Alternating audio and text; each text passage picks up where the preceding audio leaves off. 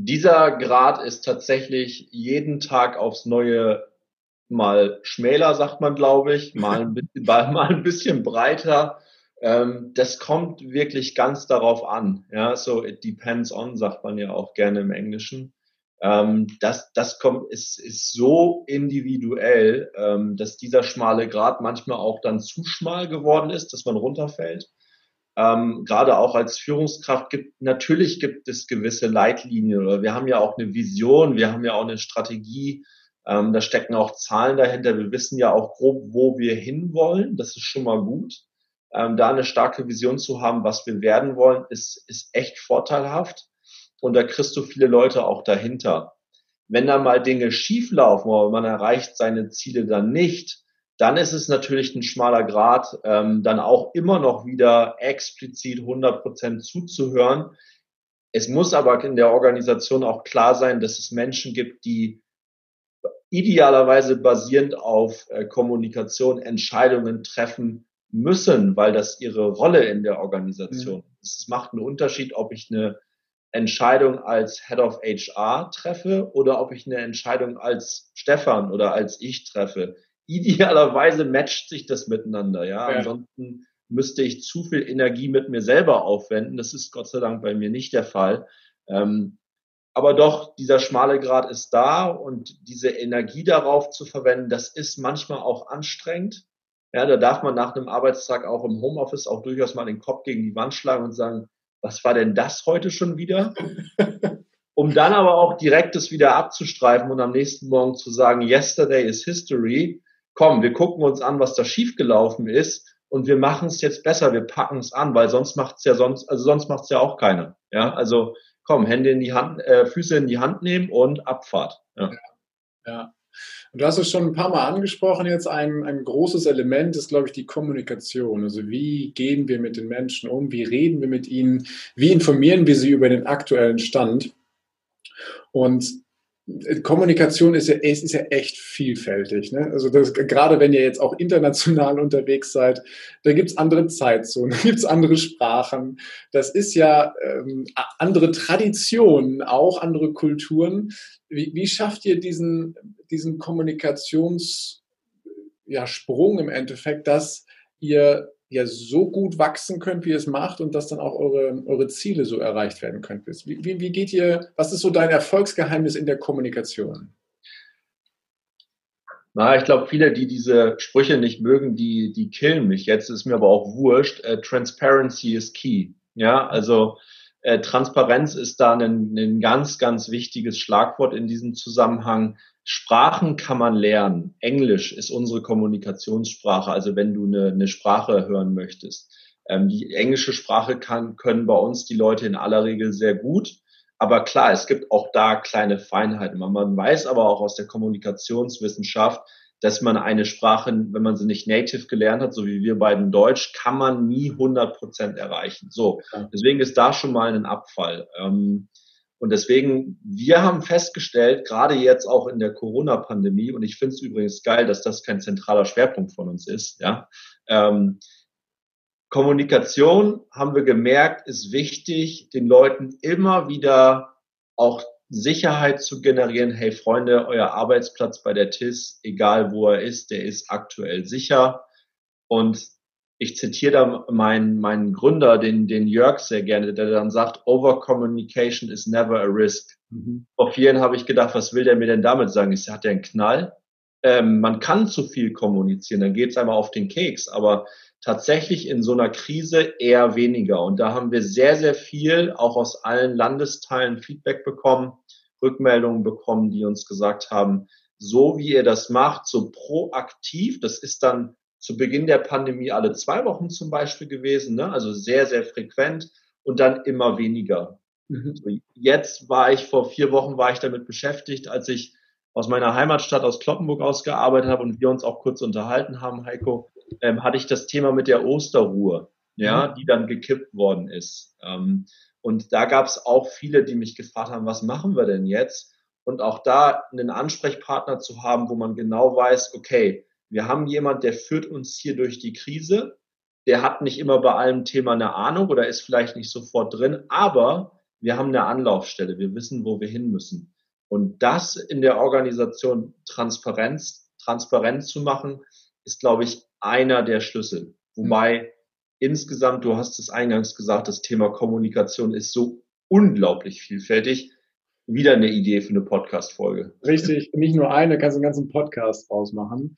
Doch ja. Ähm, es gibt eins, was ja, was du, glaube ich, mit der Kommunikation auch machst. Du gehst ja nicht nur auf die Menschen ein und du, du schenkst ihnen ein offenes Ohr und äh, versuchst, deren Wirklichkeit kennenzulernen, ja. sondern du hilfst ihnen ja auch. Oder wie du es im Vorgespräch auch mal gesagt hast, du dienst diesen Menschen dann ja auch. Ne? Und das ist ja auch ein ganz wesentlicher Punkt, auch als Leader in der heutigen Zeit, auch nicht nur übers Vorgeben und übers Ziel erreichen nachzudenken, sondern auch über das Thema Dienen nachzudenken.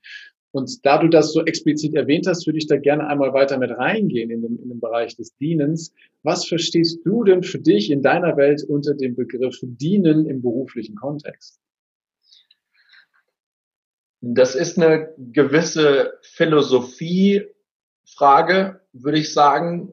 Für mich unterscheiden sich gute von schlechten Führungskräften, wie sie ihren Blick auf ihre Mitarbeiter, Mitarbeitenden haben ähm, und meine Philosophie ist, dass ich wirklich versuche, also ich bin dazu da, dass die Leute bei mir im Team und dadurch, dass ich jetzt im HR bin, natürlich auch die drum zu, ähm, also auch gerade meine Geschäftsführer, mit denen ich eng zusammenarbeite, die Führungskräfte, im Grunde jeder, dass ich versuche, ein Möglichmacher zu sein. Mhm. Ja, ich muss nicht jedes fachliche Know-how haben, aber ich fühle mich als derjenige, ähm, und deswegen auch dienen, der versucht, sich in die Schuhe des anderen zu versetzen, zu verstehen, was, was, was bewegt den denn gerade, ähm, wie, wie, wie kann ich da rankommen, dass er vielleicht in dem, was er macht, die Dinge anders sehen kann, einen anderen Blick darauf kriegt und dann sogar besser machen kann und weniger Energie auf die, auf die schlimmen Dinge, die passieren, äh, ähm, lenken kann.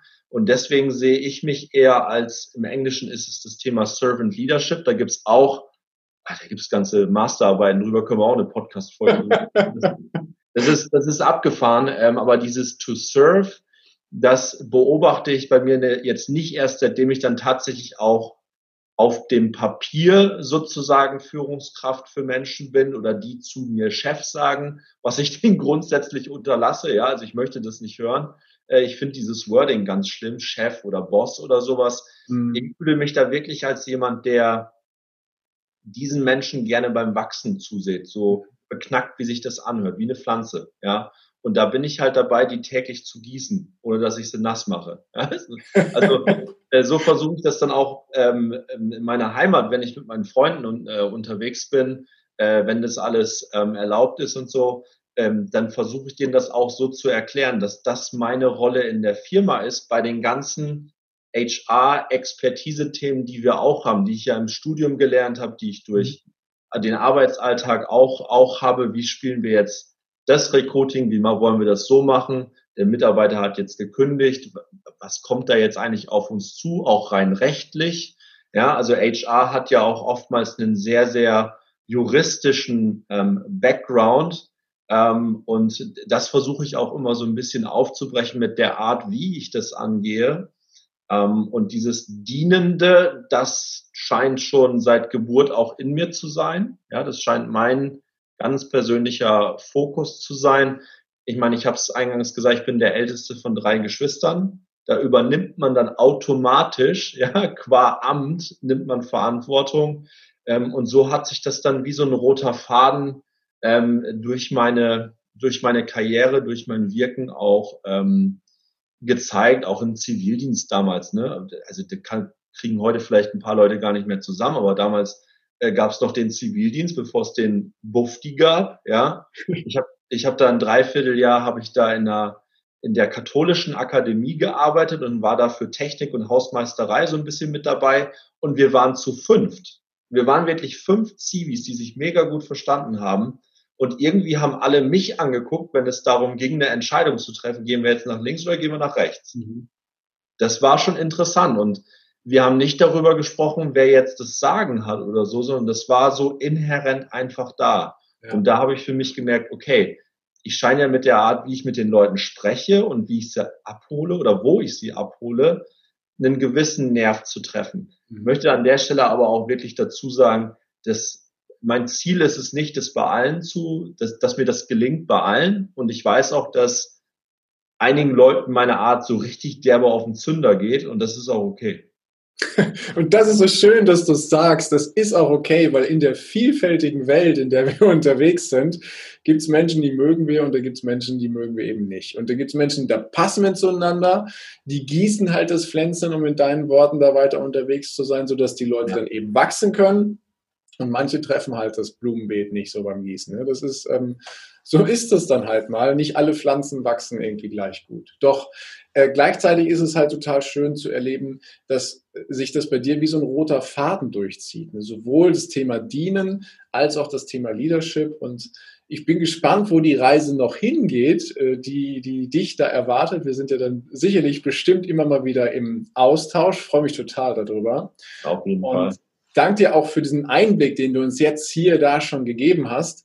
Und ich würde gerne dich mitnehmen auf eine kleine gedankliche Reise, lieber Stefan. Und zwar gerne. mache ich die Reise mit jedem, der hier in diesem Podcast ist. Ja. Und äh, wir reisen in die Zukunft. Und zwar weit, weit, weit in die Zukunft. Und das ist jetzt im positiven, im guten, im schönen Sinne gemeint. Du bist richtig alt und total weise und erfahren. Und wenn du so auf dein Leben, auf deiner Lebenslinie zurückschaust, dann hast du tief in dir drin so dieses Gefühl, ja, genau das war mein Leben. Jetzt macht's alles irgendwie noch viel mehr Sinn, was ich vielleicht im Jahr 2021 noch nicht so gesehen habe. Und du hast eine besondere Gabe. Du kannst nämlich den jüngeren Stefan, der jetzt hier vor mir sitzt, eine Botschaft zukommen lassen, so mit den äh, drei für dich wichtigsten ja, Weisheiten fürs Leben oder fürs Leadership. Und da kannst du jetzt diese drei Weisheiten einmal mit rübergeben. Mal schauen, ob ich die drei zusammenbekomme, wenn ich dann irgendwann mal 110 oder 111 werde. Ja, ähm, ich zähle mit und dann gucken wir, wie es passt. genau. Also einer, der mir spontan direkt aufpoppt, ist, glaube ich, vertrau dir selbst. Mhm. Gib einen Scheiß, was die anderen sagen, ist der zweite. Okay. Ähm, und der dritte ist,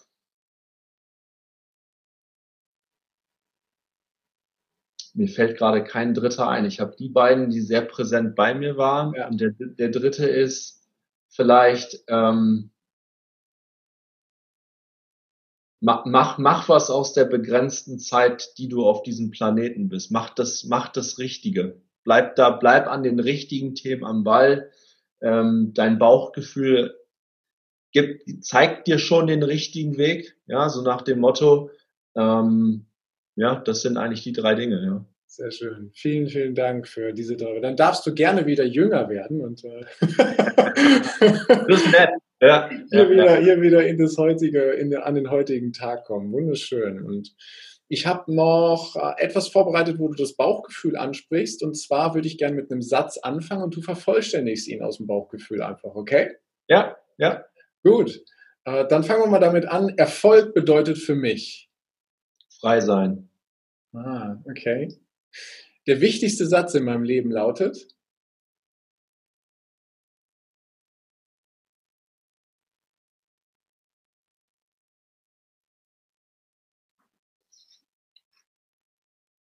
Boah. Boah. Ich bin ja selten sprachlos, ne, aber da habe ich keine Antwort drauf. Dann lassen wir es so stehen. Vielleicht kommt gleich noch was. Ja. Ja. Ähm, das schönste Buch, was ich je gelesen habe?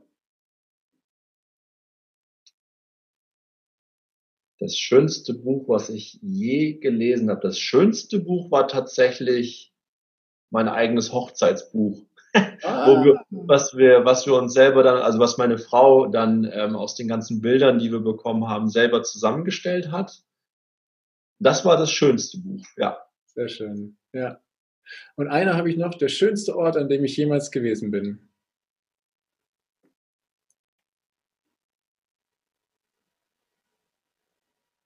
Der ist, das sind verschiedene Orte. Da, da nenne ich dir jetzt keine Stadt. ähm, oder da nenne ich dir jetzt auch nicht irgendwie Palm Beach oder Miami Beach oder sowas, wo ich auch schon war.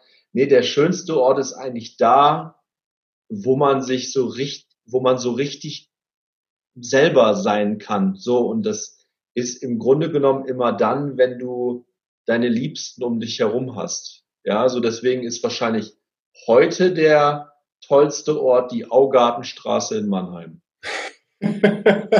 ich finde es großartig. Im Endeffekt kann es überall sein, wenn genau das erfüllt ist, was du sagst.